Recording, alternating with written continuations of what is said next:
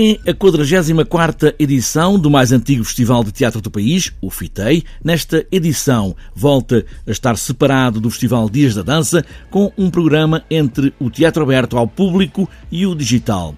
O tema que passa por toda a teia do festival é a sustentabilidade com todos os olhares ambiental, política, individual, afetiva, sexual e mesmo mental. O diretor artístico do FITEM, Gonçalo Amorim, quer refletir este tempo onde é preciso que o equilíbrio se mantenha. Bom, acho que a pandemia amplificou estas questões, não é? As questões que nós já tínhamos desenhado para o, para o FITEI de 2020, que agora é o FITEI de 21 Uh, portanto, esta, estes eixos da sustentabilidade, não só do eco, não é, do planeta, uh, como da, da, crise das democracias, a sustentabilidade das democracias ou mesmo da saúde mental, estes, estes, estes eixos do, daquilo que, que o FITEI tinha considerado sustentabilidade ou sustentabilidade necessária e que estavam a ser eco ou que, ou que os artistas andavam a transportar nos seus espetáculos estas preocupações. Olhar a expressão ibérica como um lugar de debate, sítio de muitas conversas, ponto para discutir o que faz andar o mundo, o teatro está na página principal da programação do FITEI e Gonçalo Amorim, apesar das muitas alterações que fez, chega a um programa com muito para ver e estrear. Muita da nossa programação da América Latina, a tal expressão ibérica, vai ser online Uh, no entanto, conseguimos que, por exemplo, receber uma companhia galega, a Feroz, precisamente com o Santa Inês, e vamos conseguir receber também uma, uma companhia peruana, porque temos a sorte da Gabriela Wiener uh, residir em Madrid.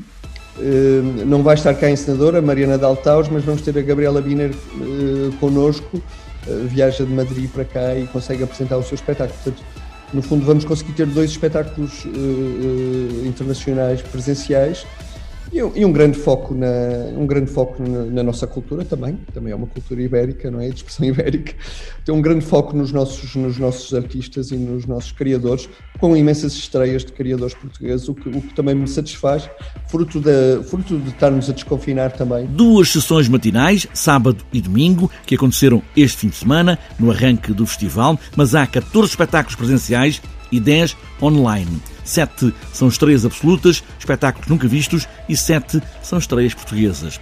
Gonçalo Amorim, com o FITEI, que faz 44 anos, mantém este lugar de ponto de encontro para a experiência, mas também para os velhos públicos desde a primeira edição. FITEI foi-se colocando também como um, um, um, festival de pensamento, um festival de novas dramaturgias, uh, um festival nunca desligado do, do, do seu público, que é um temos público que acompanha o FITEI desde o início, desde, desde a sua fundação, desde 78, que gostam muito de dramaturgia latino-americana, mas também têm interesse em, em, perceber como é que ela vai evoluindo. Duas semanas de teatro, já com os teatros abertos, apesar das muitas restrições sanitárias, mas a 44ª edição do FITEI, que esteve em risco, está agora em palco.